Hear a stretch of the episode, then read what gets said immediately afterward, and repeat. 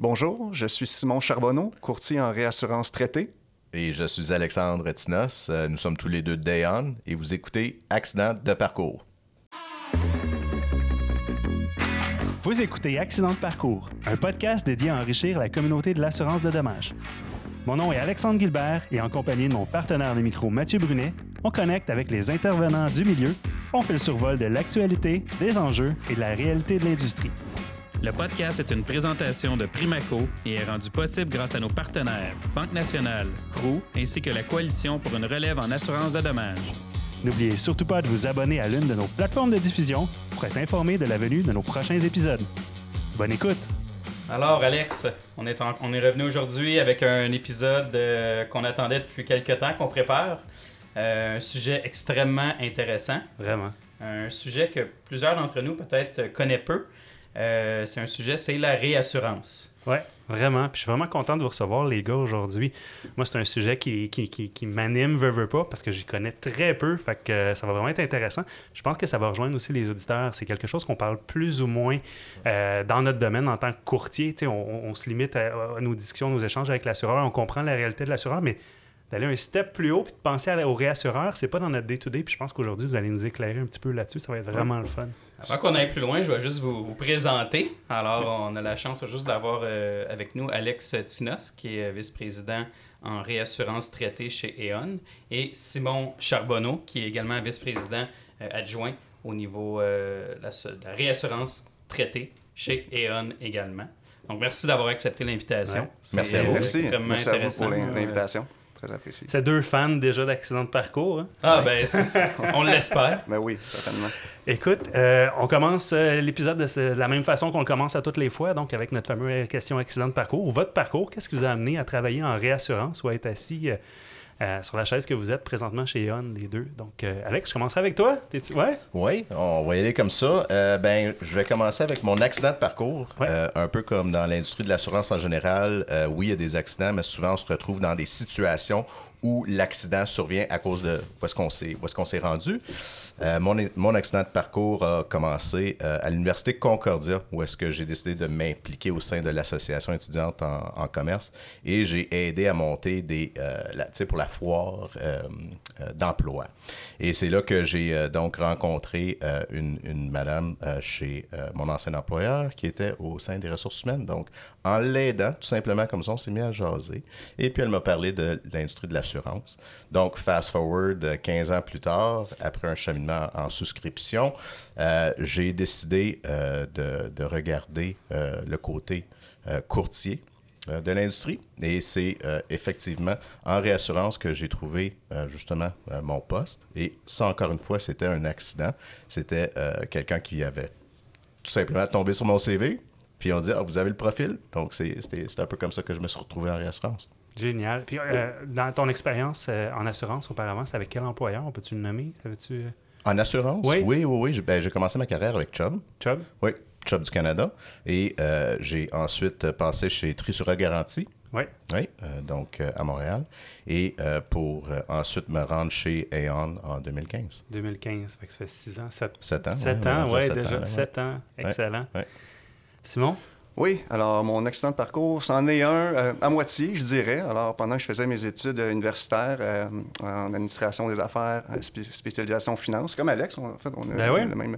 J'étais, euh, j'étais au courant qu'il y avait des opportunités de carrière en assurance de dommages, mais je connaissais pas euh, vraiment le domaine. J'avais pas de, de parents ou d'amis qui étaient dans le domaine. Puis même de- dans nos cours universitaires en finance, on, on s'entend que la- l'assurance fait partie du monde de la finance. Oui. Je pense qu'il y a- un un chapitre d'un cours qui a parlé un petit peu d'assurance de dommages. Alors, euh, euh, mais, je, mais je savais qu'il y avait des opportunités, alors je, gardais toujours euh, l'esprit ouvert. Et comme de fait, quand j'ai gradué, euh, Accès Assurance euh, euh, engageait des récents gradués pour euh, euh, un programme de formation pour euh, devenir souscripteur en assurance des entreprises. Alors, euh, j'ai appliqué. euh, c'est- C'était l'AXA Academy, hein, c'était oui, ça? c'est Ouais. exactement. Petite anecdote, euh, pour me préparer à l'entrevue, Je, je connaissais rien. Euh, mon père m'a aidé. On s'est assis ensemble. On a sorti euh, la police d'assurance euh, habitation de la maison pour la regarder, pour essayer de comprendre des choses. Et, alors, au moins, quand je suis arrivé à l'entrevue, je savais c'était quoi une franchise. mais, pas beaucoup plus. Mais bref, ça s'est ah, bien passé parce que j'ai été engagé. C'est comme ça que j'ai commencé dans chez AXA. Chez AXA. C'est un beau programme de formation, une belle façon d'être introduit dans, dans l'industrie.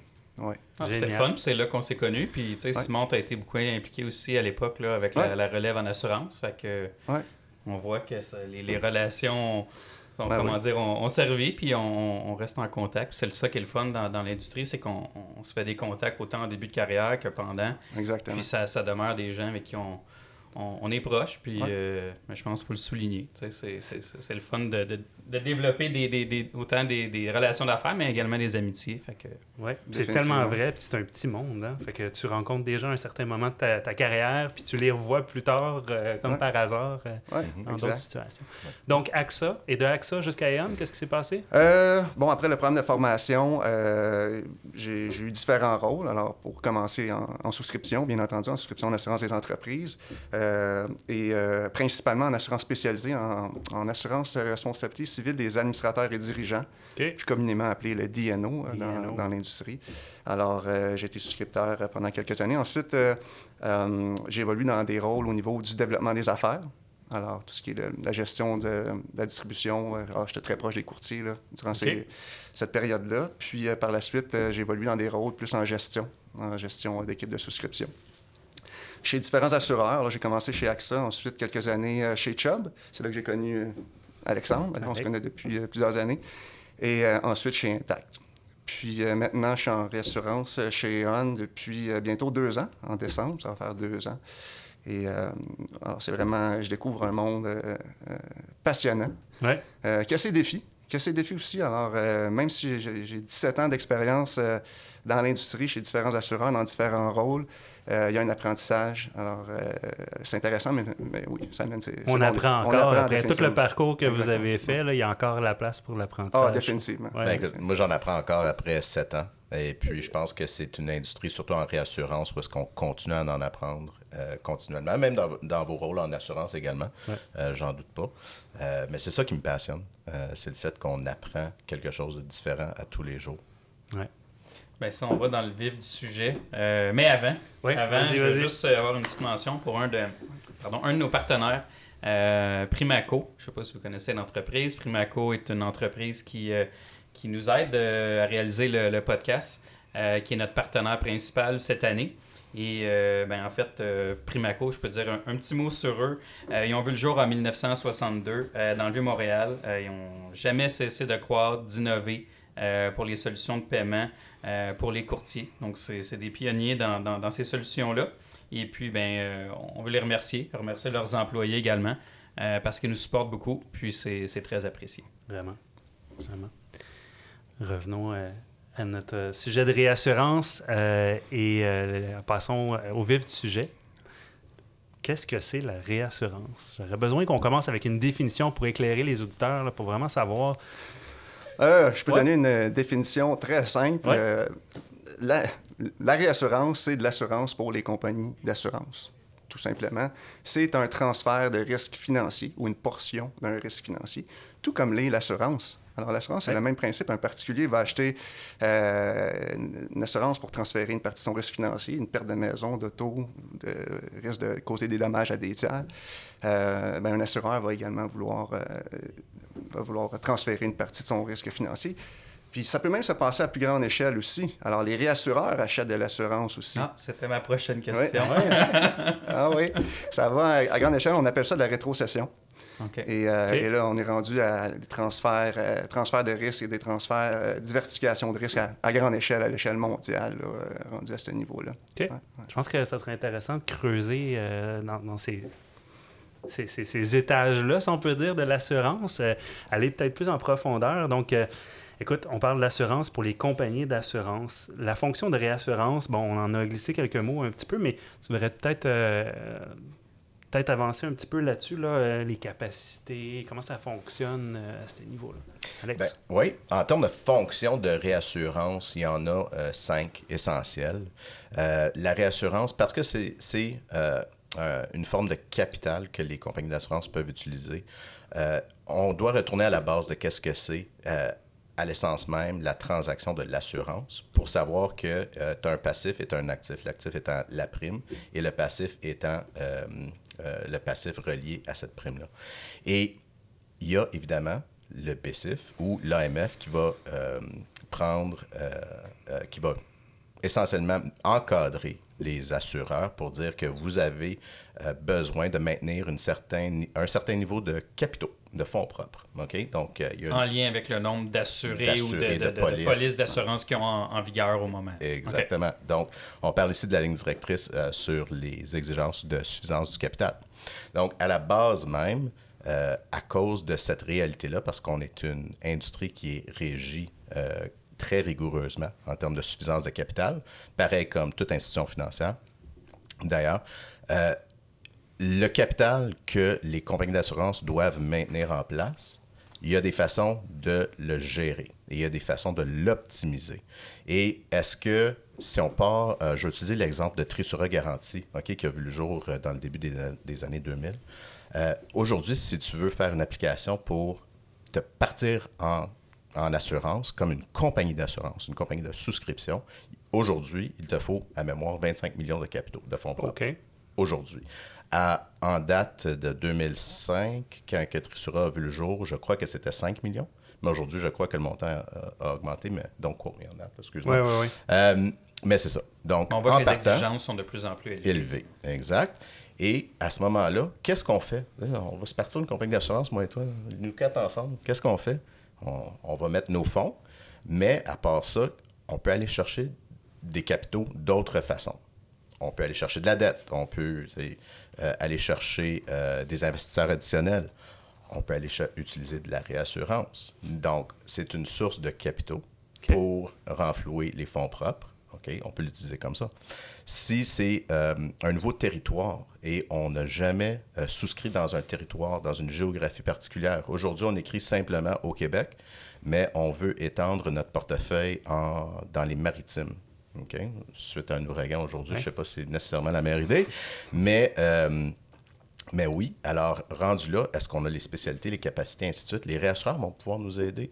Donc à ce moment-là, ils vont nous fournir euh, de l'analytique, euh, des ressources actuarielles ou des ressources de souscription. Donc ils vont nous aider à, à, à rentrer, pénétrer dans des nouveaux marchés, autant des marchés, euh, euh, des, nouveaux, euh, des nouvelles lignes d'affaires Ça, ou des dire, ça peut nouvelles être une ligne d'affaires. Ouais. ou, euh.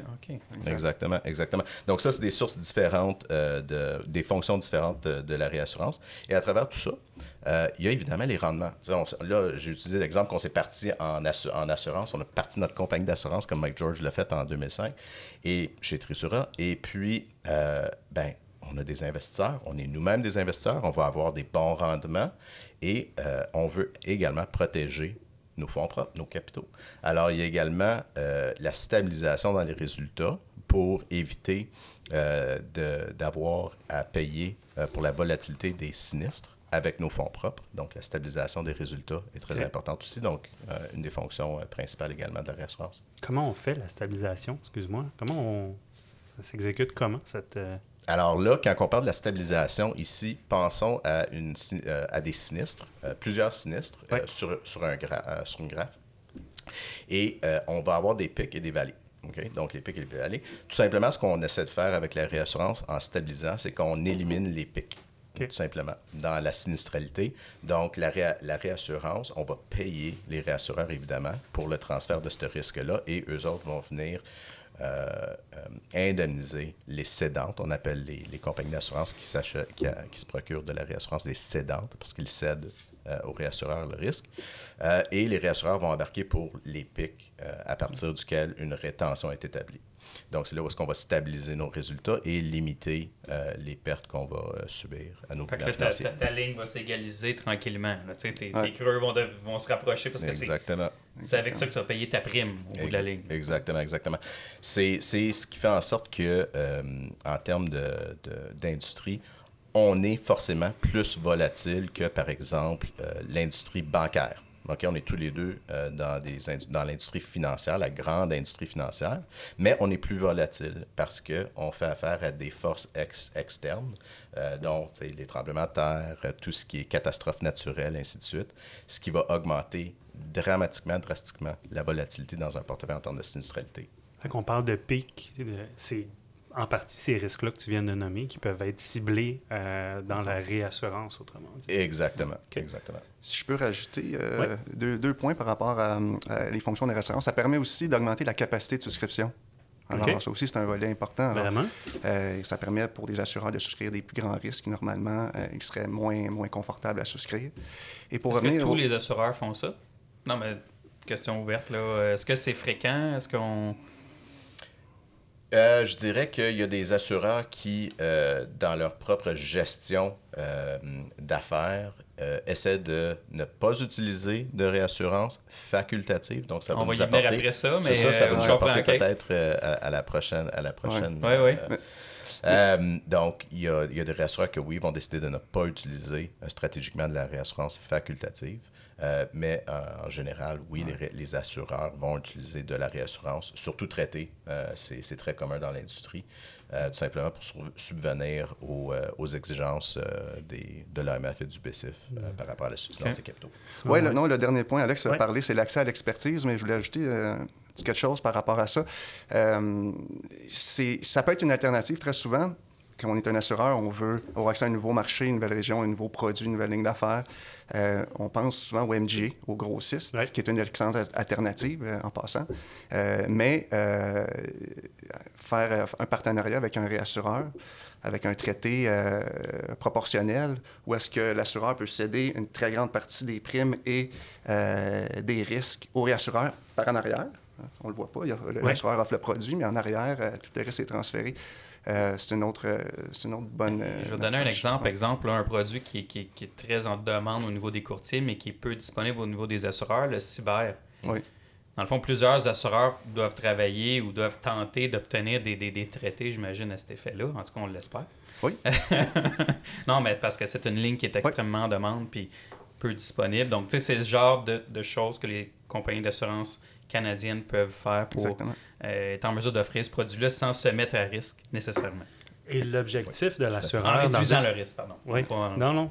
L'objectif de l'assureur dans cette situation, c'est d'agrandir sa gamme de produits, d'être capable d'être diversifié, puis d'offrir sous une même image, même bannière, autrement dit, différents trucs.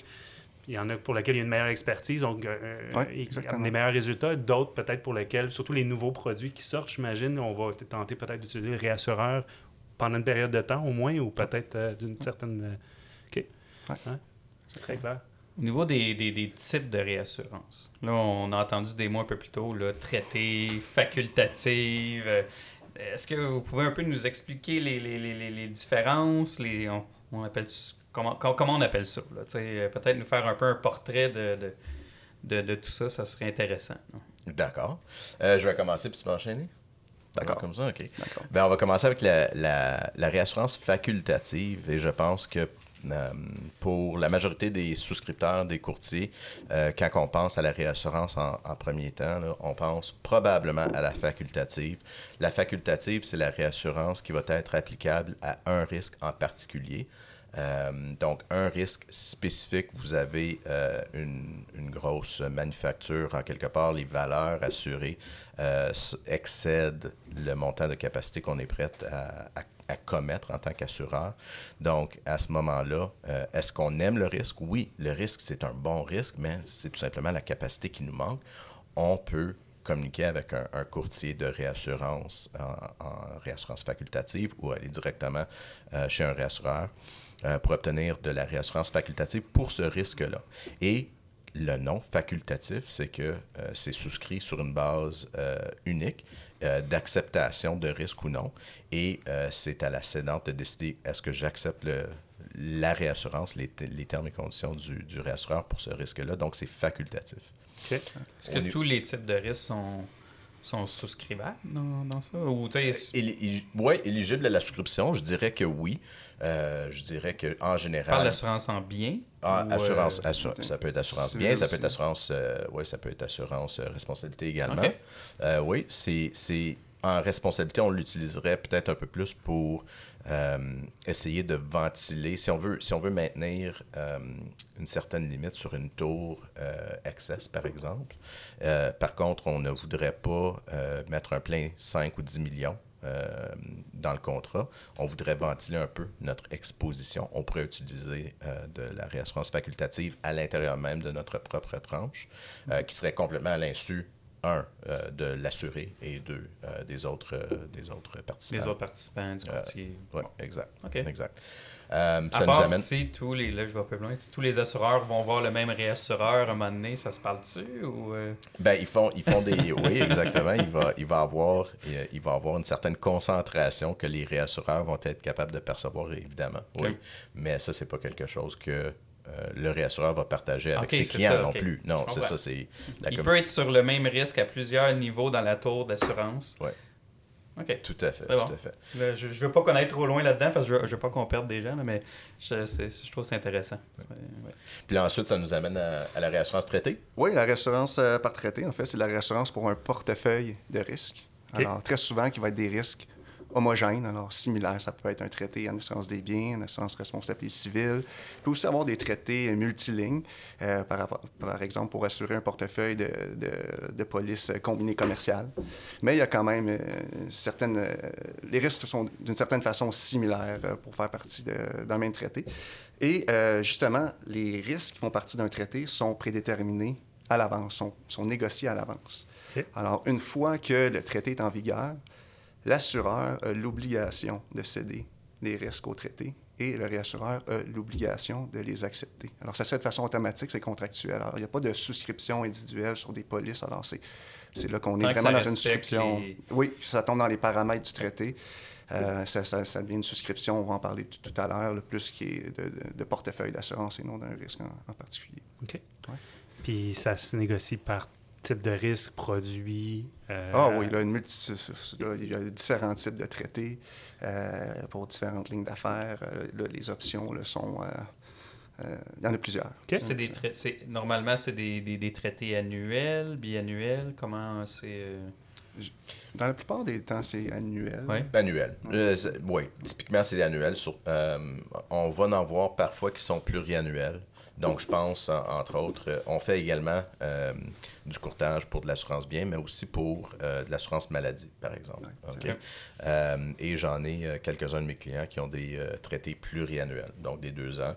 Des trois ans, c'est rare. J'en j'en vois moins, mais ça se fait. Dans l'agricole aussi, on le voit, du pluriannuel, où est-ce qu'une année va performer d'une certaine façon, mais on est capable d'aller chercher plusieurs années pour essayer de, de mitiger un peu la, la volatilité. Euh, Il doit y avoir plusieurs défis là-dedans parce que si on a un assureur, les... on s'entend que les dates d'échéance des polices d'assurance sont tout au long de l'année. Vous négociez un traité, exemple, en on va dire 1er janvier pour un assureur, ben, il y a des risques qui sont déjà à six mois, il y en a qui, sont, qui, qui vont être souscrits et puis les, les paramètres peuvent être différents d'une année à l'autre. Donc, un risque qui était acceptable en réassurance ne l'est peut-être plus l'année d'après, mais il est encore dans le portefeuille. Tu sais, il doit y avoir de la, quand même de la négociation puis une certaine gymnastique à ce niveau-là? Ou, ou c'est assez Je regroupé l'analyse est- est souvent basée sur euh, les, les- les plus récents résultats annuels. OK. Alors, euh, il y a peut-être un petit peu moins d'emphase sur euh, le, le- en cours de terme, là, euh, quand on, fait, quand on présente un, un risque au Fait que c'est vraiment sur le macro du portefeuille. Il n'y a pas une analyse, bon, OK, ça, c'est des Non. 10 000 dossiers, puis on, on les regarde presque Non. un à Non, un. non, OK. ok. Non, non, non, c'est, tu sais, te donner un exemple, a, euh, tu vas avoir ta classe d'affaires qui va être établie, puis tu vas avoir également les limites. Donc, les, les classes d'affaires euh, vont être expressément énumérées, et il va y avoir également des exclusions de classes d'affaires qui vont être expressément énumérées. Donc, en autant que ces classes d'affaires-là euh, font partie du portefeuille ou ne font pas partie du portefeuille, ça c'est prédéterminé, puis là je parle précisément de la réassurance traitée. Euh, ben, à ce moment-là, c'est déjà préétabli. Puis euh, des assureurs qui changent de classe d'affaires d'une année à l'autre, euh, c'est quand même assez rare. là. On est une industrie quand même relativement stable, euh, même très stable. Et des changements de classe d'affaires comme ça, ça ne survient pas très, très souvent. Où est-ce qu'on va avoir des, des différences qui vont être à négocier d'une année à l'autre? C'est au niveau des valeurs, des montants par risque. Donc, ça, c'est des montants par risque qui vont être préétablis pour déterminer, bon, euh, je ne souscrirai pas de euh, police DNO de plus de 10 millions de dollars. Je ne mettrai pas plus que 10 millions au BAT, par exemple. Est-ce que ça m'empêche en tant qu'assureur de prendre un risque à 15 millions? Non. Mais il ne sera pas sujet au traité. Donc, Faut aller chercher la facultative. Exactement. Ça, c'est un bel exemple où est-ce que la, la- la réassurance facultative pourrait euh, entrer en ligne Ah, de jeu. que J'ai bien compris, c'est déjà pas pire. On parle de facultatif, on parle de traité. Euh, Il y a des termes que vous aviez abordés lorsqu'on a préparé euh, l'enregistrement aujourd'hui. On a parlé de proportionnel puis la non Oui. proportionnelle. Je pense que ça va un peu en relation, puis ça serait intéressant de- d'explorer ces, euh, ces termes-là. Ça fait partie des quatre, quatre types, formes de réassurance. On en a vu deux. On peut voir les deux, les deux prochaines. Peut-être je peux, je peux commencer avec la proportionnelle. Alors, c'est de la réassurance où le réassureur et l'assureur se partagent les primes et les sinistres dès le premier dollar. Alors, c'est aussi simple que ça. Alors, euh, on a un traité euh, cote-part avec une cession de 50% Alors, euh, 50% 50-50 Des primes et, des sinistres. Exactement. Puis généralement, dans des traités euh, proportionnels, euh, le réassureur va payer une commission à la cédante, à l'assureur. Généralement. Alors, c'est toujours- alors, voilà pour la, réassurance proportionnelle. Puis euh, il reste la non proportionnelle. La non proportionnelle, oui. Euh, la non proportionnelle, c'est euh, essentiellement de la réassurance excess, en excédent de sinistre. Donc, excess of loss, on va retrouver un concept que vous êtes très familier. Il y a une rétention, puis au-delà de la rétention, c'est là où est-ce que les réassureurs vont embarquer. Donc, le, le risque se fait partager euh, par moyen de primes, euh, tout simplement, qui est tarifié sur l'exposition totale du portefeuille, mais la ne partage pas la prime dès le premier dollar. C'est pas une- un partage proportionnel dans ce sens-là. Donc, c'est pour ça qu'on l'appelle euh, de la non proportionnelle, c'est de l'excédentaire, donc en excédent d'une rétention. Et c'est pas infini. Il y, a, il y a un montant maximal, bien entendu. La limite d'un traité ou pour la facultative, la, la- la limite euh, de, Qu'est-ce que ça veut dire, la limite de, de Ben- qui pourrait payer sur une. euh, Oui, sur c'est, c'est le, le- le réassureur va rembourser tout ce qui est en excédent de la rétention, mais jusqu'à concurrence de la limite euh, d'un traité ou la- la- du certificat de, de- certificat de réassurance facultative. là. Il y a quand même euh, une limite. euh, Non, c'est ça, ça.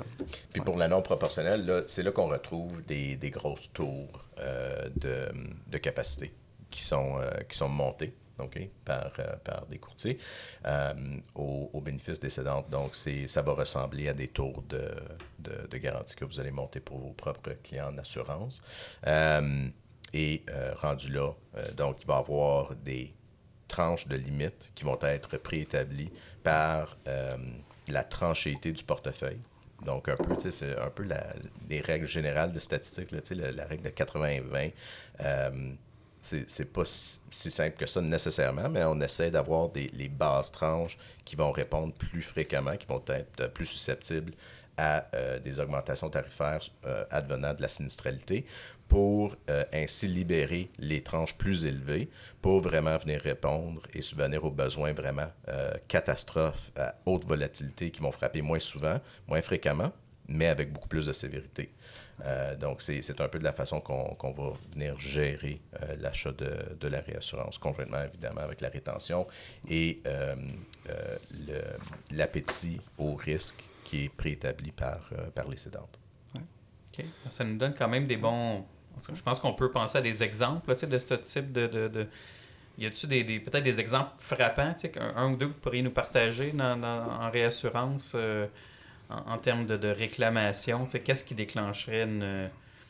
Ah ben, j'avais pensé à, à cette question-là, puis je disais, il y a pas, je partagerais pas nécessairement un Mais exemple. pas un exemple, exemple d'une vraie situation, mais qu'est-ce qu'est-ce Ouais. qui pourrait Ben, représenter une réclamation? euh, là, toute perte majeure ce soit en, en responsabilité civile ou en bien, là, quand on arrive à un règlement en, en civil dans les sept chiffres ou une perte en bien dans les sept chiffres, pour la plupart des programmes euh, de réassurance au Canada, euh, la réassurance à un certain niveau va embarquer. Alors, c'est les mêmes réclamations en réassurance qu'on voit en assurance. Mhm. Est-ce que le réassureur est, est avisé jour 1? Tu sais, exemple, il y a un incendie, euh, 50 millions de dollars, un bâtiment industriel. Est-ce que le jour 1 de la dé- aux déclarations de la sinistre, le, le réassureur va également faire son, son enquête ou non, il suffit sur le règlement de l'assureur euh, primaire? Mais là, t- OK, là, je viens d'entendre quelque chose que j'aimerais mettre au clair euh, tout de suite. Euh, les réassureurs ne font très rarement d'enquête, OK? Donc, ils n'ont pas le même rôle que la compagnie d'assurance en partant, OK? Le réassureur est là pour indemniser l'assureur, son client, la cédante, OK? OK. Euh, pas il en a- sinistre sur la route, travaille Non. pour des réassureurs. non, exactement, Ok, c'est ça. exactement. Fait qu'en réassurance traitée, tout est préétabli. En autant que ça rentre dans, dans le carré de sable, regarde, c'est payable. Puis c'est une question, euh, c'est une question de, su- euh, euh, de, de, de pérennité de la compagnie d'assurance, de la cédante, d'être en mesure de recouvrir des sommes. euh, Fait qu'on revient euh, au début à la garantie financière. Exactement, exactement. Fait que où est-ce qu'on va, où est-ce qu'on va avoir, où est-ce qu'on pourrait euh, avoir des, des conflits ou des différences d'opinion, euh, ça sera réglé par arbitrage. Mais ça, c'est pas, c'est pas des enquêtes en soi, c'est, c'est plutôt euh, des différences d'opinion par rapport au contrat ou qu'est-ce qui était l'intention du contrat du traité. Mais le réassureur en soi ne fait pas un examen complet. Il va recevoir euh, un first notice of loss, euh, par exemple, euh, notification de, de sinistre. Oh, Et, et va être révisé, mais c'est tout simplement une transaction financière, rien plus. Où est-ce qu'on va avoir des notifications? C'est même pas dès le, le premier jour, malgré que s'il y a un gros feu. Par exemple, quand il y avait le. C'était quoi donc à Rougemont? Le, J'oublie. Euh, le, le sport, en tout cas. Ah. Euh, Strom. oui, c'est ça, quand il est passé au feu, on recevait des appels des réassureurs. Ils, vou- ils voulaient savoir exactement, OK, bon, est-ce que, est que, est que votre client a un, ex- un exposé? Est-ce que c'est le, le client de, de votre, de, de votre client? Euh, mais plus que ça, euh, ils vont recevoir leur, leur notification en bonne et due temps. Et souvent, c'est contractuellement préétabli, comme par exemple, euh, si vous êtes susceptible euh, que la réclamation dépasse 50% de la limite réassurée, là, la notification va embarquer. Mais avant ça, c'est les affaires de l'assureur. L'assureur n'a aucune obligation de, de notification autre que ce qui est préétabli dans le contrat. OK. Fait qu'il faut différencier ça d'un participant. Ça. Sont vraiment, c'est différent. Oui. Ouais. C'est financier. On connaît nos, nos assureurs au Québec, on connaît notre marché, veut veut pas. On connaît peut-être moins les réassureurs. Est-ce qu'on pourrait faire un peu un survol? C'est qui les joueurs qui sont dans cette tranche? euh, Oui, ben, en fait, euh, on peut commencer avec des, des assureurs, euh, nous qu'on appelle euh, dans, dans l'industrie des assureurs domestiques. Alors, c'est pas des, des assureurs canadiens, mais c'est domestique parce que soit qu'ils ont une filiale au Canada ou une, une succursale. Il y a beaucoup de réassureurs européens, bien entendu. On peut parler des les plus connus, Swiss Re, Munis Re, euh, Hanover Re, Scar, euh, Partner Re, euh, CCR, Re. Vous constatez qu'il y a toujours Re à la fin ben pour oui. Reinsurance ou réassurance.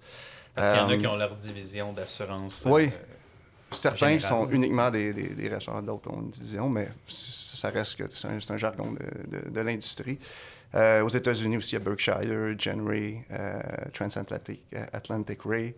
Euh, alors ça, c'est, là, j'en- il y en a d'autres. là. Ah non, c'est ça, devant moi, c'est ça. je- J'avais préparé une liste. Là, on, a, on a 47, euh, les 47 plus importants wow. euh, ici. Et euh, quand, on, quand on fait un survol des, des top 10, là, vous allez les reconnaître. C'est, c'est les noms que, que Simon a énumérés. Là.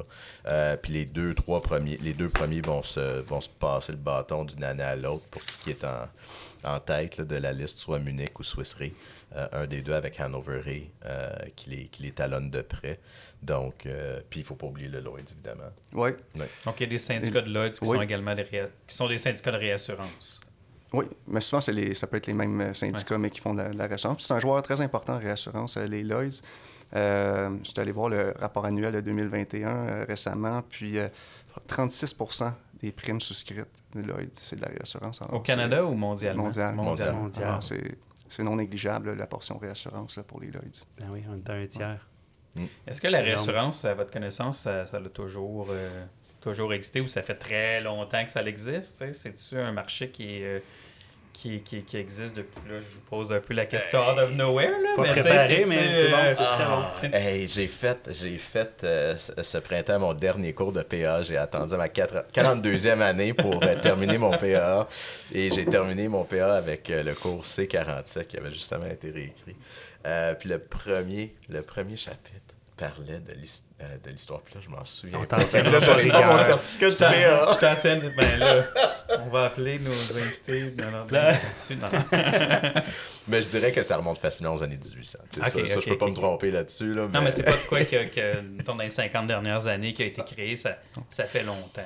Oui, exactement, exactement. Mais évidemment, les, euh, euh, ce qui a changé avec le temps, c'est euh, la philosophie de la réassurance, puis qu'est-ce qu'est-ce que ça représente et comment que c'est transigé. Donc, euh, anciennement, euh, c'était beaucoup plus un partage de risques euh, de façon proportionnelle. Et euh, ce qu'on a connu depuis les 50 dernières années, justement, c'est beaucoup plus un virage vers l'excédent sinistre, je dirais même depuis les 30 dernières années. Un virage beaucoup plus vers l'excédent sinistre, où est-ce que en raison, entre autres, des augmentations très importantes qu'on a connues dans l'industrie suite à l'ouragan Andrew en 1992. Euh, ça, ça a fait un choc dans le marché. Les primes ont augmenté et là, quand on est en proportionnel, ben, ça nous coûte beaucoup plus euh, cher en termes de marge. Donc, on est allé chercher euh, des, des, stru- des- des structures euh, plus non proportionnelles. Donc, on s'est dirigé plus- plutôt vers ce, ce type de distribution-là.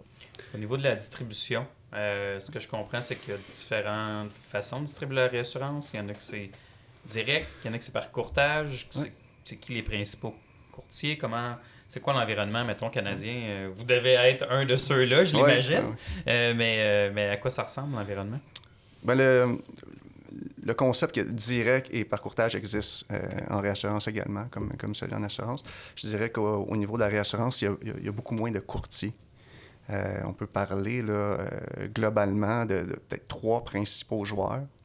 Euh, et euh, c'est sûr qu'il y en a peut-être il y en a plus que ça là, au total, peut-être, je sais pas une, dizaine, douzaine, euh, des fois qui ont une expertise dans une niche en, en particulier, mais il y, a- il y en a trois principaux. Puis pourquoi il n'y en a pas beaucoup? C'est parce que euh, ça, prend, ça prend beaucoup de ressources, euh, des ressources analytiques, des ressources actuarielles. Puis quand on va parler peut-être tout à l'heure du rôle le- du courtier, là, vous, allez, vous, allez, Ouais. vous allez comprendre, mais ça prend des investissements importants et une expertise accrue dans, euh, dans ce domaine-là pour commencer à faire euh, du courtage en réassurance. Alors, c'est pas euh, nécessairement... n'importe quel Non, ouais. Courtier qui pourrait, se- comment dire, euh, s'improviser. Bon, Ouais. euh, Je me lance, je me lance dans la réassurance. Non, euh, surtout quand, puis j'en j'en avais fait mention au tout début, les, les- les lignes directrices, OK? Euh, les lignes directrices de l'AMF ou du BCIF, euh, à même les lignes directrices, requièrent que les conseils d'administration euh, se procurent de la réassurance euh, pour un événement euh, tremblement de terre de euh, 1 sur 500 ans. Donc, ils doivent se protéger à un, niveau de retour de probabilité de une année sur 500. Euh, ce qui fait en sorte que, euh, également, dans euh, la ligne directrice, il y a une exigence que les cédantes, que les compagnies d'assurance utilisent des logiciels de modélisation euh, catastrophe bien. Et les licences euh, pour ces, euh, ces logiciels de modélisation-là euh, font en sorte que c'est non économique pour la majorité des compagnies d'assurance de, de s'adhérer. Donc, nous autres, en tant que courtier de réassurance, on va regrouper tous nos clients, on va essentiellement regrouper notre pouvoir d'achat. On achète une licence, on roule les modèles pour tout le monde et ça fait, fait qu'on répond à une exigence réglementaire qui est essentielle pour nos clients. OK, wow. Fait que, dans le fond, le courtier a vraiment le contrôle sur le. Une partie du contrôle sur le data, sur la, la, la, la compréhension et l'analyse, tu sais, encore plus que le réassureur, dans un sens. Ben- vous- non, mais je veux dire, vous préparez le dossier, vous Oui. pré-analysez, pré-souscrivez peut-être, là, je sais pas si c'est les bons termes, là. Euh, mais il Oui. y a un gros travail d'analyse qui est Oui. fait et non pas juste voici Exact. une présentation du, du portefeuille. Là, tu sais. On se, met, on se met à la place du réassureur. OK? Euh, pour toute négociation, on fait la même tarification qu'un réassureur, on fait la même analyse de modélisation euh, d'un portefeuille qu'un réassureur va faire. Même que je dirais, j'ose dire, nous autres, chez Aon Réassurance au Canada, on est une centaine d'employés. Euh, à nous seuls, on éclipse probablement le nombre d'employés de, je regarde ma liste, quand je regarde, quand je spécifie traité, Munich Swiss Re, Hanover Re, sont, sont quatre souscripteurs traités au Canada. Fait que sont, ils n'ont pas la capacité euh, de faire la même analyse ici. Ils le font à Hanovre, en Allemagne, c'est certain. Ça, j'en doute pas. Euh, ils le font très bien d'ailleurs. Mais nous autres, ce qu'on fait, euh, les ressources qu'on dédie et qu'on détient au Canada, justement pour faire cette partie-là du boulot pour nos clients, c'est. Il n'y a, a, rien qui accote ça dans le marché local. Est-ce qu'un courtier ici euh, amène une expertise, une expérience locale euh, du marché qui peut être avantageux? Oui, mais en fait, je dirais la clé pour ce, qui est, ce que je vois qui est plus local dans l'expertise, c'est bien connaître son client. Son client. OK. Alors, euh, bien entendu, on, veut bien connaître le portefeuille de notre client en termes quantitatifs pour en arriver justement, comme Alex vient de parler, à, monter une, tarification et, euh, bon, présenter différents modèles financiers. Euh, mais il faut bien connaître euh, notre client au niveau qualitatif. Alors, tous les, les éléments de souscription, euh, par exemple, euh, la proactivité euh, dans, leur mode de prévention, dans, leurs initiatives au niveau de la prévention, au niveau de la gestion des sinistres, au niveau de, de, situations géographiques.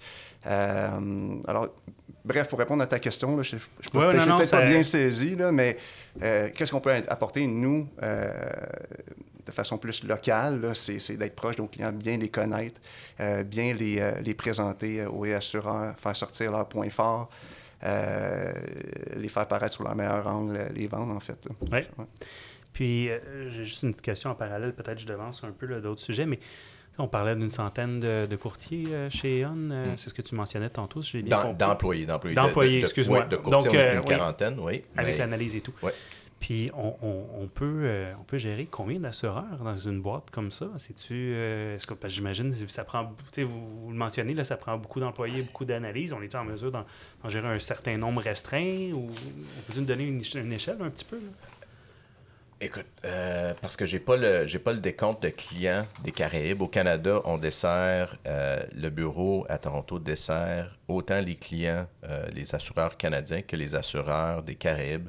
Euh, anglophone. Donc, les Caraïbes, quand on parle du marché des Caraïbes, il y a le marché anglophone, puis il y a le marché euh, hispanique. Euh, espagnol. Donc, et celui hispanique est traité à partir de, Miami, OK, en partant. donc, ça, c'est, je dirais, probablement un tiers de notre portefeuille au Canada. mais si j'ignore ça, je dirais, si on inclut le ANH, accident, on aurait une quarantaine de clients. Probablement. Mais un, assureur peut avoir plus qu'un courtier par différentes lignes d'affaires ou pas nécessairement? Euh, euh est-ce que je est-ce que c'est oui, ça arrive. Ben ça, peut arriver. Oui, Par exemple, vous pouvez prendre en charge le, le, responsabilité, puis un autre pourrait prendre en charge euh, des biens. Les biens. Oui, comme. Euh, je simplifie, mais. Non, non, non, mais c'est. Non, écoute, si, si, je fais, si je fais du cyber, parce que je suis, je suis reconnu. On, on, a tous les deux souscrit du cyber d'ailleurs, du mm mais ça se peut qu'il y, ait un, assureur qui décide bon, ben, je vais faire affaire avec Aon parce qu'on a des certaines capacités en cyber, par exemple, ou en cautionnement. Cautionnement, c'est un exemple, euh, un excellent exemple également. Euh, et puis, on va décider de faire affaire avec un autre courtier pour une autre spécialisation. OK.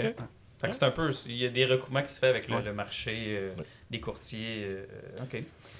Les cheminements qui vous amènent les gens à devenir courtiers en réassurance, ça ressemble à quoi, grosso modo? on a parlé de, beaucoup d'analyses. Euh, il y a une fonction également représentation, j'imagine, au niveau de, de, bien connaître les, personnes clés chez les assureurs. Quel genre de profil qui est recherché par les, courtiers en réassurance?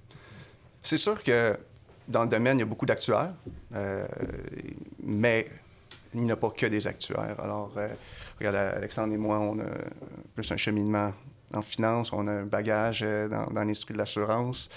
Euh, et, c'est ça. Puis on, on apprend, puis on, on a appris le, le- le domaine. Puis, euh, alors, je dirais que c'est quand même, ça reste varié.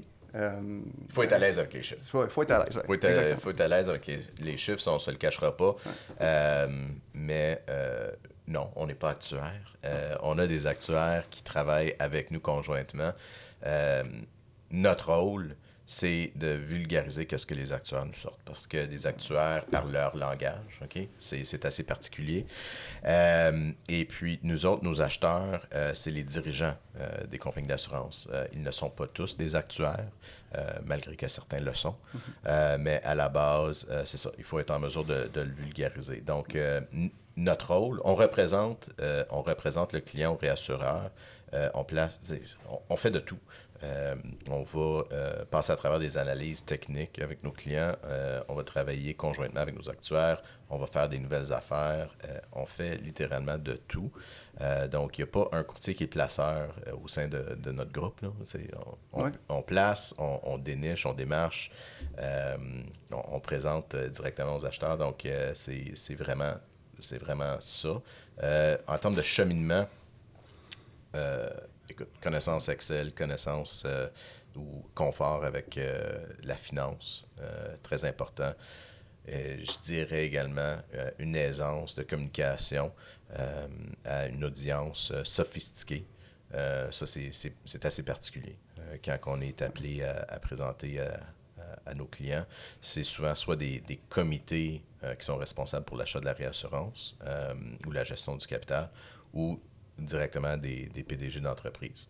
Donc, euh, c'est ça. C'est un peu ce À quelques différences près, ça ressemble beaucoup à notre rôle de courtier quand tu disais de, de- bon, de passer du jargon de l'assurance à un langage que le client va comprendre. C'est un peu ce que vous faites aussi, magasiner, comprendre sa situation. Ça se ressemble euh, en, en grande partie, hein, si Ben je oui, comprends bien. oui, oui, exactement. Tu sais, c'est...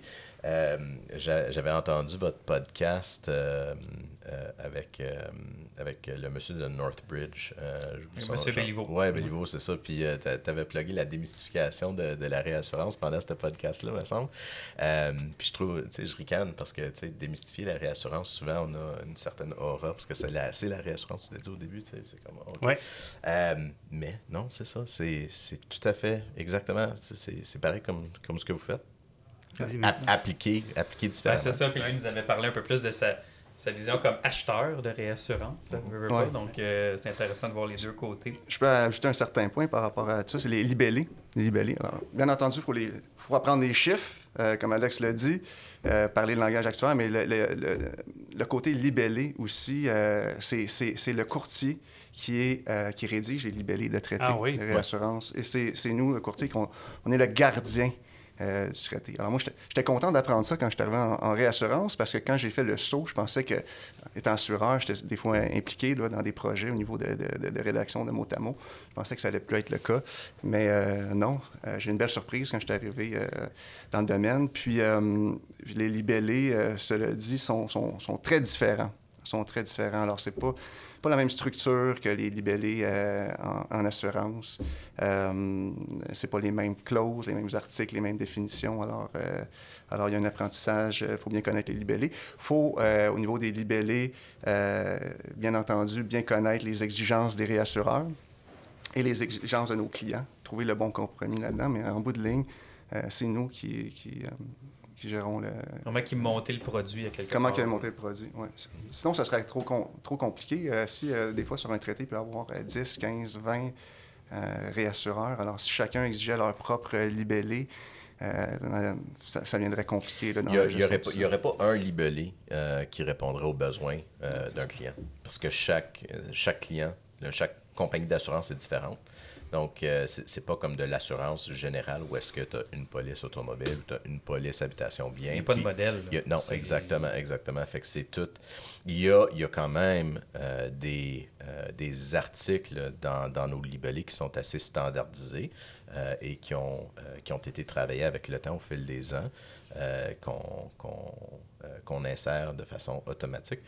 Mais non, chaque, chaque contrat est monté individuellement. Euh, c'est c'est très niché euh, pour chaque client. Euh, je trouve que ça fait un, un, beau pont vers c'est quoi la job du courtier euh, en réassurance. Mais juste avant, on avait, on avait pris des notes sur, euh, sur le sujet d'actualité macro. Mhm. ça vaudrait peut-être la peine juste de toucher à ça avant de tomber dans, dans, dans, vos tâches et vos fonctions, veut, veut pas. Là. Je ne sais pas si vous vouliez toucher ce point-là. Oui, on peut y toucher, oui. On parle, on parle d'un marché dur. Ben, L'industrie, l'industrie parle d'un marché dur depuis euh, quelques années déjà. Euh, et je dirais que euh, la réassurance a tardé à suivre à cet égard, malgré que dernièrement, les réassureurs ont, ont modifié leur approche, ont augmenté la tarification, de. Donc, on est réellement dans un marché qui s'est durci en réassurance, autant au niveau des conditions que de la tarification en partant. Mais euh, il faut penser au pourquoi de ça euh, et, pourquoi que euh, ça a stagné au niveau de, la réassurance en termes de réaction dans le marché. Il y a énormément de capacités présentement en termes de capitaux qui sont disponibles aux réassureurs pour subvenir aux besoins des clients. On parle de l'ordre de près de 700 millions de dollars qui sont disponibles dans le marché, 700 milliards de dollars qui sont disponibles dans le marché. Depuis le début de l'année 2022, euh, ce montant euh, qui est disponible en capitaux euh, pour le marché de la réassurance a réduit d'à peu près 10% Donc, on est passé d'à peu près 675 milliards à 600 milliards en date de juin 2022. C'est quoi qui fait en sorte que vous avez des capitaux qui sont disponibles pour la réassurance ou non? Encore une fois, on retourne au bilan financier.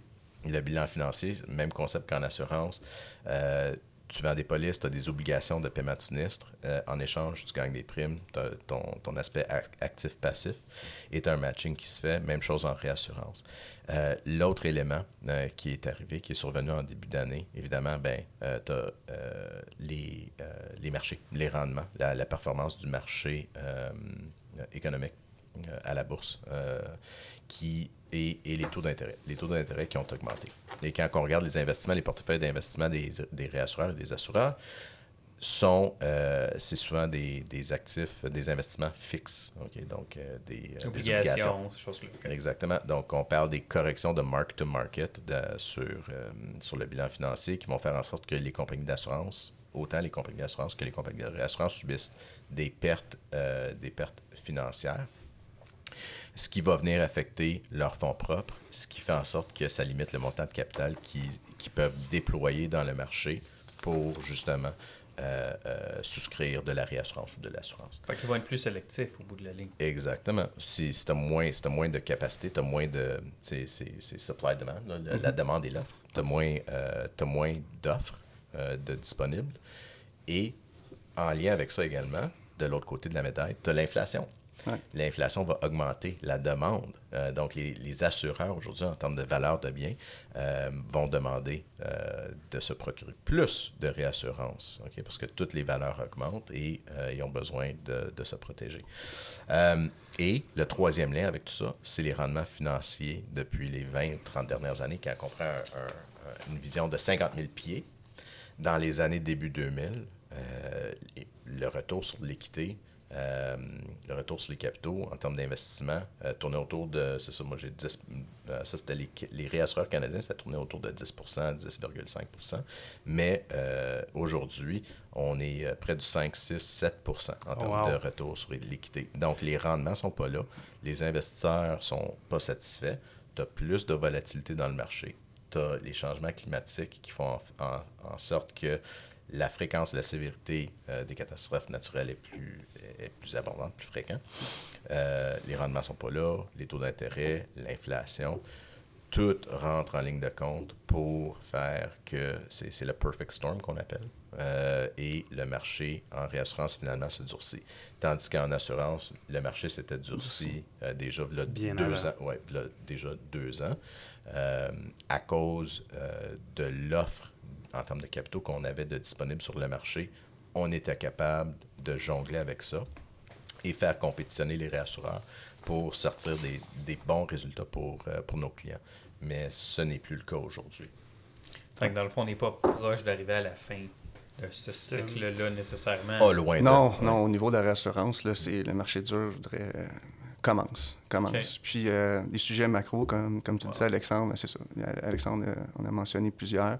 L'inflation en ce moment, au niveau des réassureurs, c'est vraiment. ça a un gros impact. C'est le sujet. Ils, sont vraiment curieux. Ils veulent savoir comment les cédantes approchent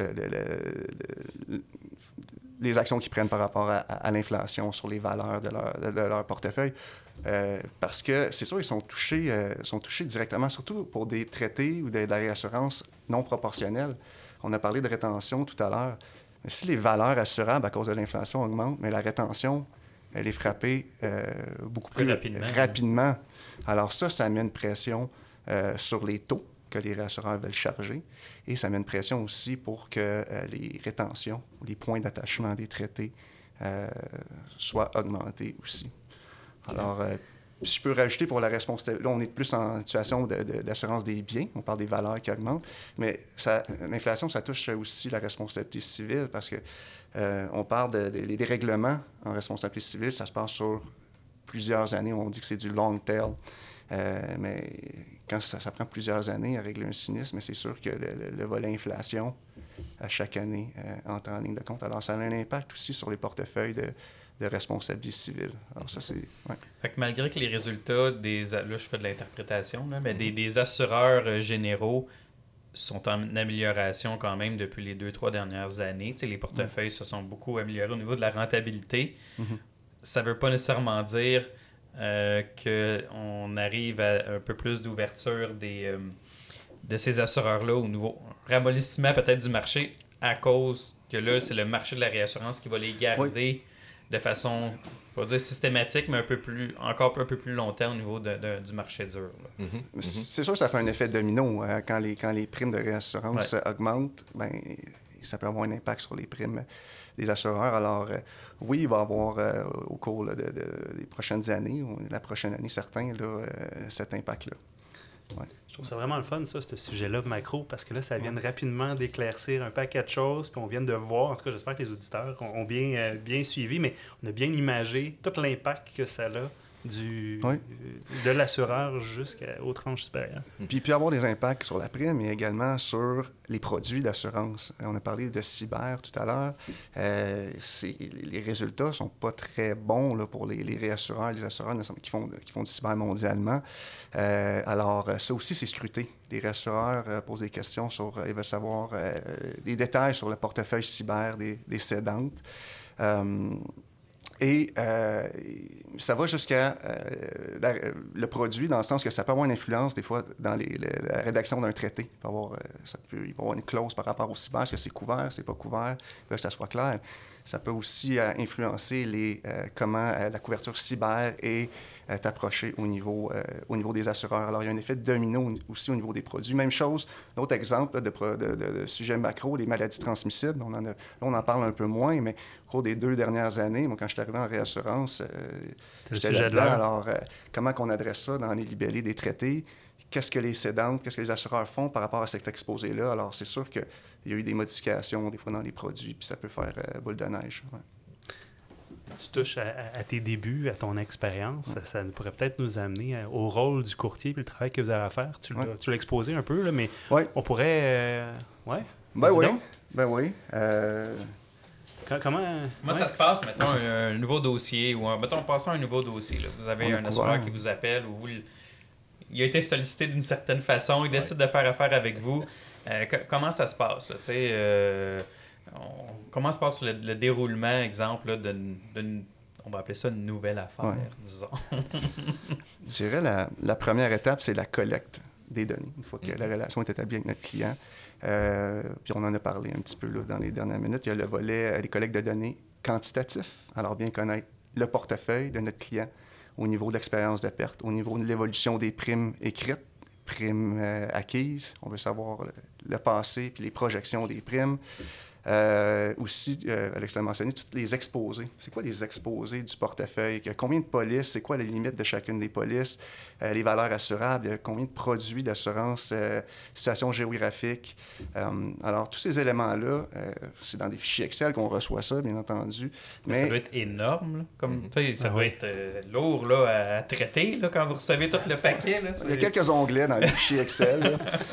Euh, mais ça, ça c'est le premier élément dans la collecte de données, tout ce qui est quantitatif. Ça va servir dans nos, nos exercices de modélisation, comme on mentionnait plus tôt, et dans la tarification technique qu'on va faire avant d'aller au marché. Euh, mais euh, il y a des éléments, comme je parlais tout à l'heure, très importants qui sont les, données qualitatives et qui peuvent avoir un impact également sur la tarification, ultimement, ou les conditions qu'on va recevoir des réassureurs. Et je le mentionnais, euh, tout ce qui est l'expertise de souscription d'un assureur par produit. quelle est l'approche dans la gestion des réclamations chez l'assureur? Ça, c'est les réassureurs, ils veulent savoir l'approche dans la gestion de c'est super important. C'est-tu des gens à l'externe, à l'interne? Ils ont-tu un service de, de, prévention? j'imagine. C'est... Les initiatives par rapport justement à la prévention, la gestion des risques, euh, la direction. Mm-hmm. Hein, la direction, euh, c'est quoi l'expérience et l'expertise des dirigeants? C'est un élément que les réassureurs euh, veulent savoir. C'est quoi, le, c'est quoi leur track record? qu'est-ce qu'ils ont fait dans le passé? On, ne se le cachera pas. On, on, dresse une liste sans, nous la montrer. C'est qui les souscripteurs ou les compagnies d'assurance qui sont un peu plus cowboys? Mm-hmm. on, va, on va retrouver les, mêmes noms sur la liste. Les mêmes noms qui reviennent, qui, se reviennent d'une. Puis, puis regarde, les, à, la base, la souscription de réassurance, c'est la souscription euh, de gens. Parce que c'est ces gens-là qui vont mettre en place les, les, processus, les protocoles qui vont faire que la compagnie fait ce qu'elle fait ou euh, euh, va diverger un peu de ce qu'elle est supposée de faire. Euh, et, et, on les connaît, c'est les, lesquelles ces compagnies-là. Et le revers de la médaille, c'est on sait c'est lesquelles les compagnies qui performent les, les mieux. Et c'est ces compagnies-là que tous les réassureurs s'arrachent pour participer le plus possible sur leur programme parce qu'à long terme, ils vont surperformer euh, leur père dans le marché. OK? Euh, que ce soit en sélection de risque, que ce soit en sélection de personnel. OK? On, parle de guerre de talent présentement. Euh, si, si une compagnie est mieux gérée, elle va avoir du succès pour attirer euh, les, les, meilleurs gens qui vont faire en sorte qu'à long terme, ils vont mieux performer. Donc, tout ça rentre en ligne de compte pour euh, déterminer est-ce que ce risque-là est, est, un bon risque. Moi, en tant que réassureur, euh, je veux mm-hmm. mettre ma mise sur cette compagnie-là. Donc, c'est à notre, c'est notre job. C'est notre comme Il faut vendre notre client. Il faut le présenter sous ses meilleurs angles. Comment, euh, comment vous présentez ça? Attends, attends, attends. J'ai juste une question parce que je trouve ça intéressant. On parle de personne. Est-ce qu'un assureur qui fait du direct versus du courtage ou des deux va être regardé d'une façon différente? Parce que son modèle mm-hmm. de distribution ne veut, pas être impacté dans ce sens-là. Peut-être les mm-hmm. résultats, peut-être la gestion à l'interne. C'est quelque chose que vous regardez aussi, j'imagine, qui est classé d'une oui, on, euh. on, l'expose dans, dans, les, euh, dans la soumission qu'on va offrir au, réassureur. Comment qu'un réassureur va le percevoir dans sa sélection de risques, ça, je pourrais pas te, ça, je pourrais, pourrais pas te le dire. Mais c'est certain que, euh, puis, même la, la, constitution légale de l'entreprise également, est-ce que c'est est-ce que c'est un assureur qui est coté en bourse? Est-ce que c'est une petite mutuelle? Euh, donc, tous ces éléments-là euh, font en sorte qu'ils euh, vont avoir soit des rassureurs qui vont être plus attirés envers ce genre de clientèle-là, parce qu'eux-mêmes font leur propre segmentation et ont leur propre target market, si on veut.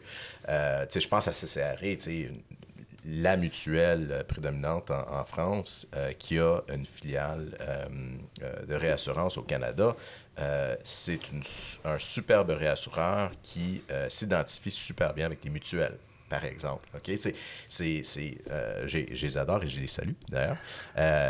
donc, oui, il y a ça. au niveau de la distribution, oui, tout à fait. Quand on, quand on parle de distribution, soit en direct ou via courtier, euh, il y a des euh, questions euh, ou des façons que le produit va être distribué ou géré à travers le réseau de distribution que les réassureurs vont vouloir savoir. Et ils vont poser des questions par rapport à ça. Comment, exemple, tu peux avoir un portefeuille de, de, où est-ce que tu fais de la distribution multi-canal, multi-canaux? Oui le réassureur va vouloir savoir bon, ben, comment que ce portefeuille-là performe en direct versus euh, en agence versus en courtage indépendant. Et euh, ça va, euh, ça va le. Ça, va former son opinion du risque. Ah oui. Ah oui, je comprends. dans le fond, rendu là, présenter ça aux différents réassureurs de Pas encore. OK, vous n'êtes même pas rendu là, là. OK. Non, non, ça, c'est euh, les données. Puis avec les données qu'on qu'on- qu'on a, ben c'est sûr, nous, on, on les analyse, nous, on pose des questions, on valide certaines choses avec nos clients. Ensuite, euh, ce qu'on va faire, mais il faut identifier, la première chose, il faut identifier c'est quoi leur- leur- leurs besoins. Euh, c'est quoi leur tolérance au risque, leur appétit par rapport au risque. Alors, on, on va les aider à prendre cette décision-là. Ouais, ben, puis ça, ça c'est le niveau de tolérance au risque. Là. Ça, c'est tout prédéterminé euh, dans, euh, dans un document ok, que, que chaque euh, assureur devrait avoir sous la main en termes de gestion des risques. ok, euh, gestion des risques en matière de, de réassurance. D'ailleurs, il y a une ligne directrice du, BC, du BCIF et de l'AMF qui traite justement de ce sujet-là et qu'est-ce que devraient les points, les points ou les sujets qui sont énumérés dans ce document-là qui rentrent en ligne de compte. Donc, euh, oui, est-ce qu'on achète à un certain niveau, à un certain seuil, est-ce qu'on veut se protéger à X montant? Euh, est-ce qu'on a un TCM en particulier? C'est quoi un TCM, un test minimum de capital?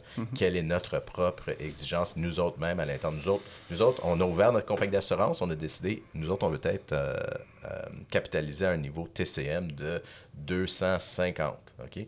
Mais euh, l'autre assureur de l'autre côté de la rue, lui, il peut dire, ben moi, je suis une mutuelle.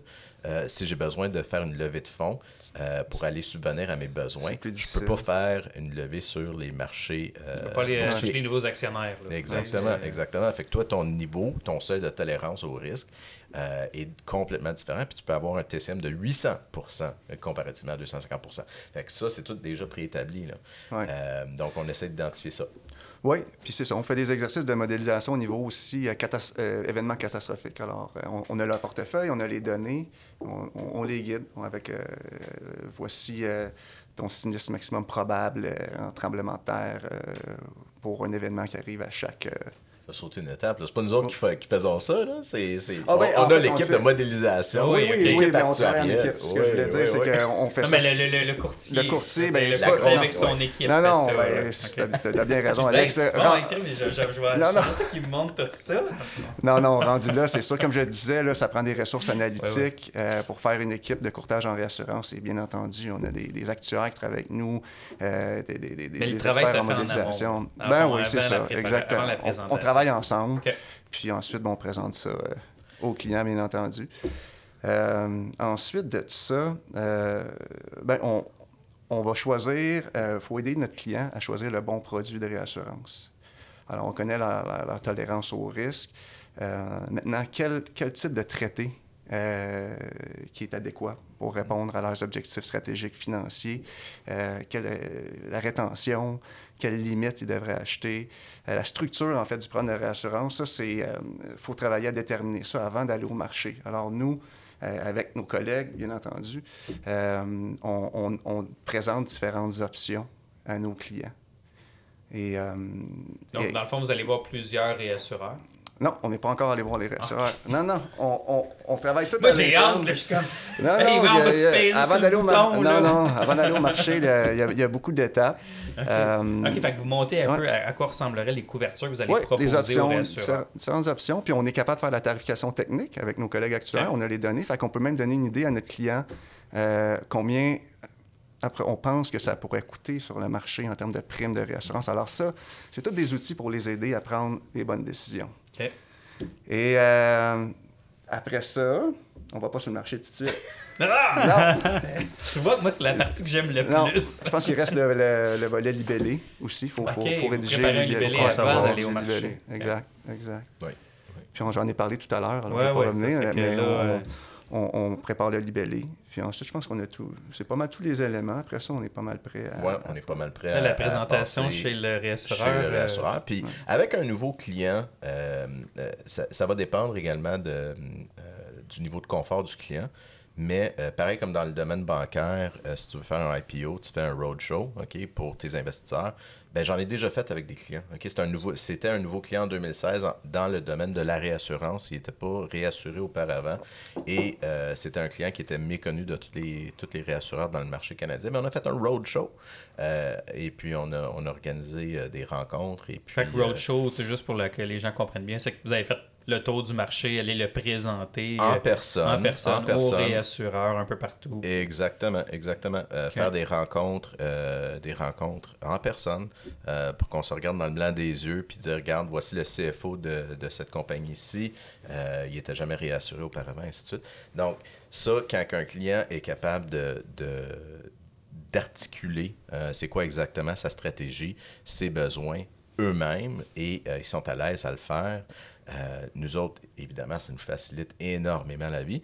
Euh, donc, il y a cette opportunité-là. Et puis, quand que c'est pas un roadshow euh, pour un, un nouveau client en particulier, ben nous autres, à même notre, notre entreprise, on en organise un en amont, avant les renouvellements. La grosse date de renouvellement en réassurance, c'est le 1er janvier. À peu près, ça représente à peu près 70 de notre chiffre d'affaires dans une année. là.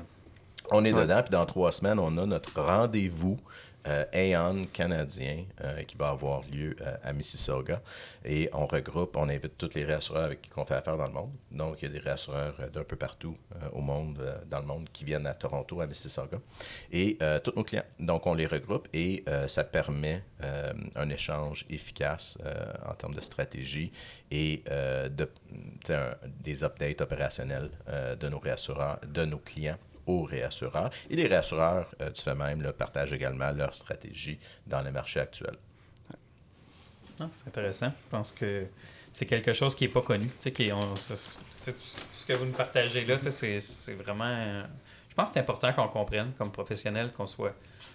Parce que c'est sûr que c'est pas la plupart des gens qui opèrent en réassurance. Donc, tu sais, qu'on comprenne la mécanique derrière tout ça. En tout cas, moi, je trouve que c'est euh, très pertinent.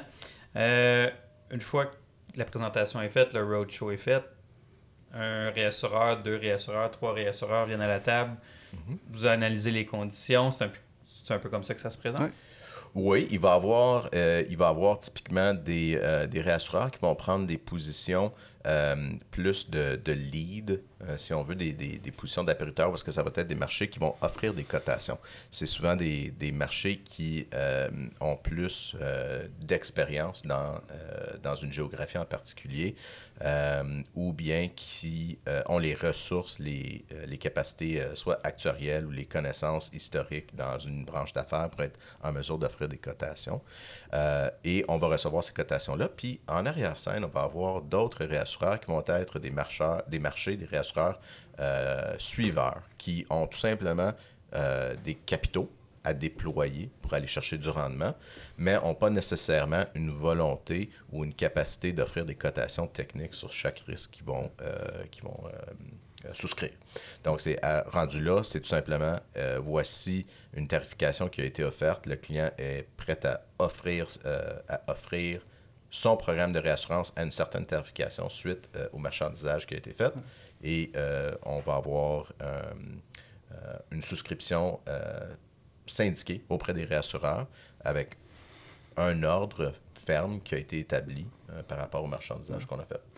Ça, c'est différent. C'est différent dans, le- dans l'exercice euh, par rapport à, à l'assurance. Ouais. Alors, euh, qu'il y ait des marchés coteurs, des marchés qui vont attendre des ordres fermes, une tarification décidée, puis Bon, qui puis vont décider, ah, est-ce que j'embarque ou non? Alors, c'est euh, c'est c'est- c'est ça. C'est une petite, là, Fait que vous connaissez vos réassureurs lead versus ceux qui Ouais. vont être. euh, Oui, Généralement, oui, oui. je dirais. Puis euh, on veut avoir un, un bon réassureur de renommée euh, qui est bien réputé dans le marché euh, pour être capable justement d'aller chercher les capacités de réassureur suiveur par la suite. Ok, C'est la même notion euh, historique sur laquelle que le Lloyds a été établi. Euh, on a les, euh, tous les souscripteurs de renommée qui sont au premier étage, puis les souscripteurs euh, de moins renommée qui sont au quatrième étage, qui sont plus suiveurs. Euh, c'est c'est le même concept un peu en réassurance. Donc, euh, étant en, en réassurance, On a on est plus... justement un plus souscripteur du quatrième étage qui s'en vient au podcast. Non, c'est pas vrai. on est plus éloigné du risque, donc Oui, oui. encore plus important d'avoir euh, de la crédibilité au, au tout début. Donc, euh, Il y a un point que je veux mentionner, c'est une fois qu'on reçoit les cotations, un- on fait une, une analyse des cotations euh, poussées Ouais. et on, on présente les cotations, ben ça c'est un peu comme ça, à notre client, mais il faut, euh, faut bien les guider, il faut qu'ils prennent une bonne décision par rapport à c'est quoi les ordres fermes qu'ils veulent choisir par rapport aux conditions, par, par rapport à la tarification. Alors, faut être agressif, mais il faut quand même être stratégique parce que si on, part, on, on va sur le marché puis on présente les ordres fermes, il faut quand même que le traité soit placé à 100 C'est ça. euh, Faut, faut il a trouver pas- la il de- Il capacité. n'y a plus de- d'hésitation. là. C'est- Quand il ça. est présenté, c'est Généralement, c'est des ordres qui- fermes. Alors, euh, alors faut, faut, faut trouver l'équilibre entre les termes les plus avantageux pour notre client, mais également, il faut s'assurer qu'on va être capable de, de- de placer ça. Nos clients le savent et on, les guide, on les aide à prendre, à, prendre cette décision. Ça doit pas se régler sur un téléphone euh, Non. dans une conversation, ce genre de dossier. hein?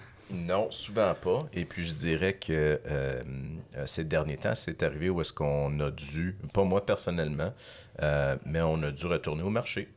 Si, on, si on met un ordre dans le marché pour un traité, et puis on a mal jugé, ou le marché a tout simplement, en dedans de 3-4 semaines, le marché a changé. Ça peut être si rapide que ça. Euh, et on n'est pas en mesure de- d'obtenir un 100% d'autorisation de, de- de réassurance. Euh, et le client exige un placement à 100%. On doit retourner sur le marché. Mais là, moi, je cogne à la porte une deuxième fois chez le réassureur. Le réassureur, il sait que j'ai j'ai pas été capable de clairer le marché, si on veut. Comment tu penses qu'il va réagir? Il va donner ses conditions. C'est ça. Ouais. C'est ça. Donc, on veut pas man- on veut pas manquer le tir du premier coup. On essaie d'éviter des situations euh, comme ça, bien Exact. entendu. exact. Non, mais en tout cas, je pense que c'était- bien. Là, on a vraiment vu le parcours d'un dossier d'une réassurance traitée. Je pense que j'ai bien Ouais. compris, et non Ouais. pas en facultatif. Ouais. Je pense que le processus pourrait se présenter également au niveau facultatif, qui est peut-être un petit peu moins long et ardu. Mhm. Euh, mais je pense que c'est un peu la même, euh, la même dynamique qui se reproduirait dans un sens.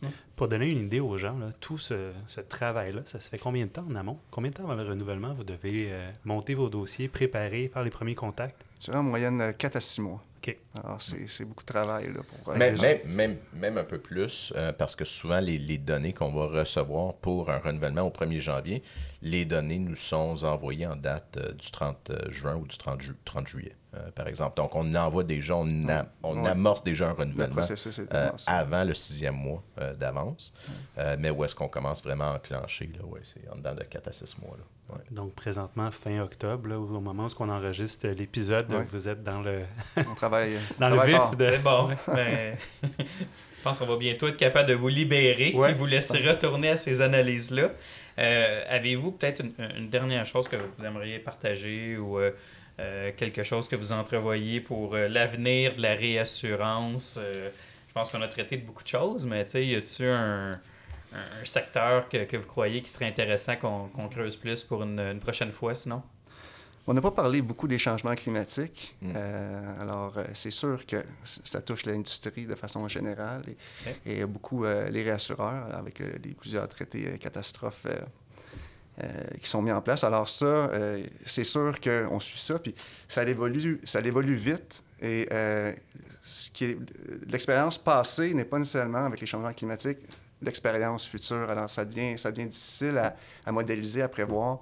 Euh, beaucoup de périls secondaires de plus en plus euh, qu'on voit. Euh, alors des périls secondaires, c'est pas des pas des tremblements de terre, c'est pas des ouragans, alors c'est catastrophes, mais plus petite envergure, mais qui font très mal. Puis il y en a plus. le- L'exemple au mois de mai, le- la, tempête de convection derecho qui a frappé euh, l'Ontario, le Québec. Euh, c'est un exemple, ça a coûté un milliard, mais ça, des événements comme ça dans l'avenir, euh, il va en avoir de plus en plus. Alors, ça va être un défi pour l'industrie à faire face à ça. Puis je pense que ben, c'est- déjà comme ça, mais je pense qu'il y a un partenariat avec les gouvernements qui va se décider, mais c'est ça, c'est c'est quelque chose qui va évoluer. euh, Ben, je suis content que tu partages ça. On en parlait justement aujourd'hui. On planifie nos, nos, nos prochains épisodes. Puis le, le, le, le sujet euh, changement, changements climatique, climatiques. euh, est venu dans la discussion. Fait que certainement qu'on Ouais. va être à la recherche d'un ou une expert, experte qui pourrait euh, venir en, en discuter avec nous. Donc, si après vous avez des suggestions, on va être je tous suis à l'écoute. content, je suis content d'avoir mis la table. Ben oui. Alors, ben, vous remercie. Je vous remercie Vraiment. beaucoup Merci. pour votre participation. Ça l'a passé extrêmement rapidement. Euh, j'ai plein de questions que j'ai pas posées, comme d'habitude. Mais Oui. c'est pas grave. Mais en même Euh, temps, je trouve qu'on a mis la table, puis pour moi, en fait, je vous remercie parce qu'elle a éclairé beaucoup de questions que je pouvais avoir déjà sur la réassurance. J'ai déjà une meilleure idée. Je suis pas un spécialiste, mais vous avez donné beaucoup d'informations.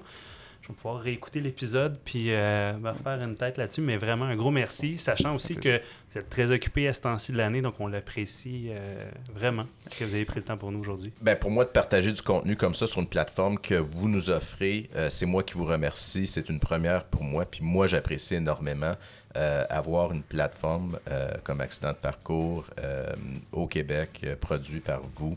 je pense que, eh, regarde, chapeau. Merci merci, c'est bien apprécié. Dernière chose, euh, je voudrais remercier nos partenaires qui sont la, Banque nationale, euh, l'entreprise Crew et également euh, Primaco, il ne faut pas les oublier, qui est notre partenaire principal. Mais on remercie aussi la coalition, qui ont participé cette année. cette année, qui nous aide au niveau de la diffusion, de la promotion du podcast. Donc, merci. Oui, bravo les gars. Merci. Merci. Merci, à vous.